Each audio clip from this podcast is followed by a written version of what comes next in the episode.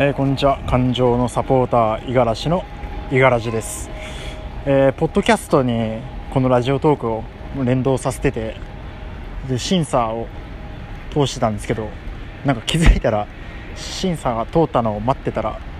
えー、今ポッドキャストで自分の名前を検索したら普通に通ってましたね。ポッドキャストを開設するというのがちょっと一つの、まあ、目標であったんですけど気づいたら、うん、完了してましたということでえー、初めてこの効果音を使ってみました。ありがとうございます。うまく拍手の音は入ってるんだろうかこれで。はいということで、まあ、今日はえっと1日まあオフみたいな感じなんですけど、まあ、プロオゴラレイヤーみたいな感じでちょっと今、えー、自分の、まあ、知人というか先輩というか、えー、友人というかという人にあのうなぎを おごって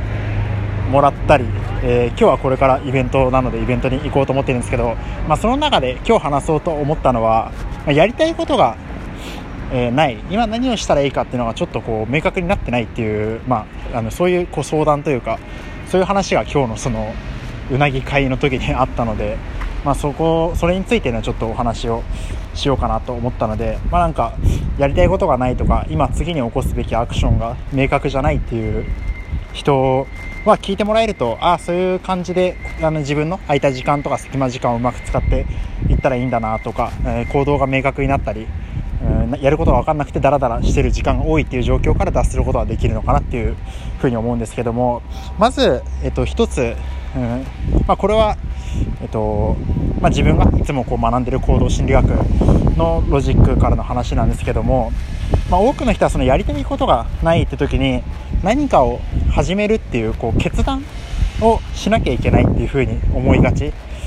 なんですよね。でも決断ってなんでその決断するのが得意な人と不得意な人がいるかっていうとそれはその決断に至るまでのプロセス、まあ、決断に至るための前段階が整ってる人と整ってない人がいるからそこの差があるっていうところをお話ししたいんですけどじゃあ決断を支えてる土台って何があるのかっていうと2つあるんですけどまず手前に決断に近い土台にあるのが気づきですね。気づき。まあなんか例えばじゃあ自分が決断するってなった時にじゃあやりたいことがない人は、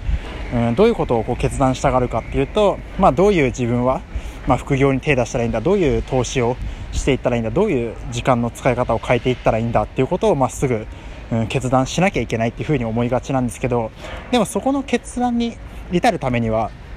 その前段階として気づきが必要なんですよね、まあ、じゃあ自分はどういうことをそもそもやっていきたいのか自分にはどういうのが合ってるのか自分ができる副業とか自分がじゃあ投資できる金額とかに対してどういうものが選択肢としてあるのかっていうのが分かってないと、えー、その気づきがないと決断ができないんですね。そういった、まあ、事前情報というか、事前段階の気づきがないといきなり決断はできないと。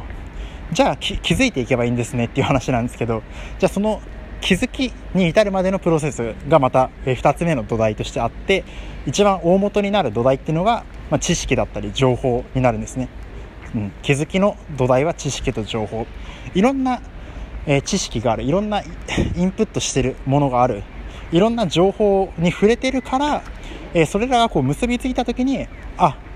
なんかこれをやったらいいのかもしれないとか、まあ、そもそもこういう副業があったんだとかこういううんなんかチャレンジができるんだとか自分にはこういう選択肢が与えられてたんだっていう、まあ、気づきを得るためにはそもそもじゃあ、えー、どういったことが今の、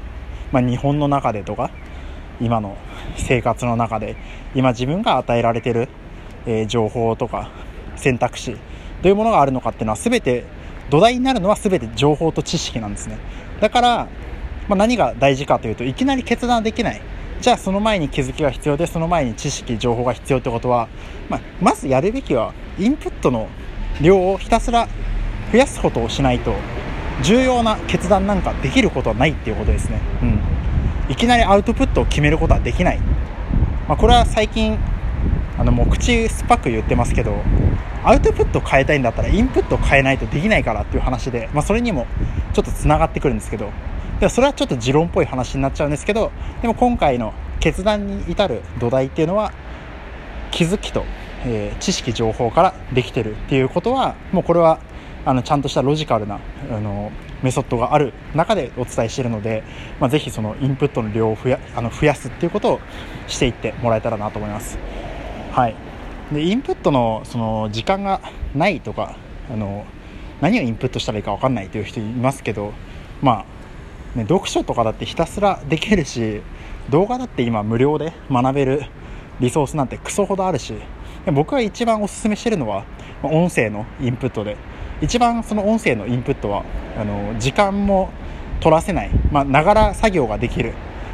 っていうところが大きいし、まあ、あとはエネルギーが低い時でも、えー、まあ、垂れ流しにしたり、えー、聞き流してるだけでもうん、自分の脳に、え触れさせていくものとか取り入れていく情報っていうのを変えることができるので、まあ、なんか気合を入れなくてもインプットできるっていうツールとしては音声のインプットがいいのかなと思うので、まあ、自分がこういうふうに発信してる、うんまあ、 Radiotalk だったりポッドキャストヒマラヤっていう音声アプリあと最近だとまあ西野さんとか、えー、箕輪さんが出してる Voicy とかもそうですね。はい。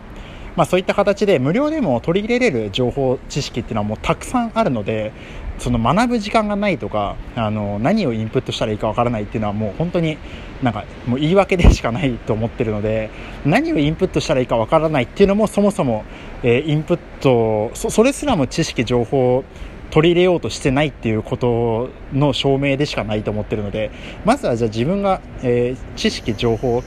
インプット量をひたすあの純粋に増やすっていうところにまずフォーカスしてみようと思えば、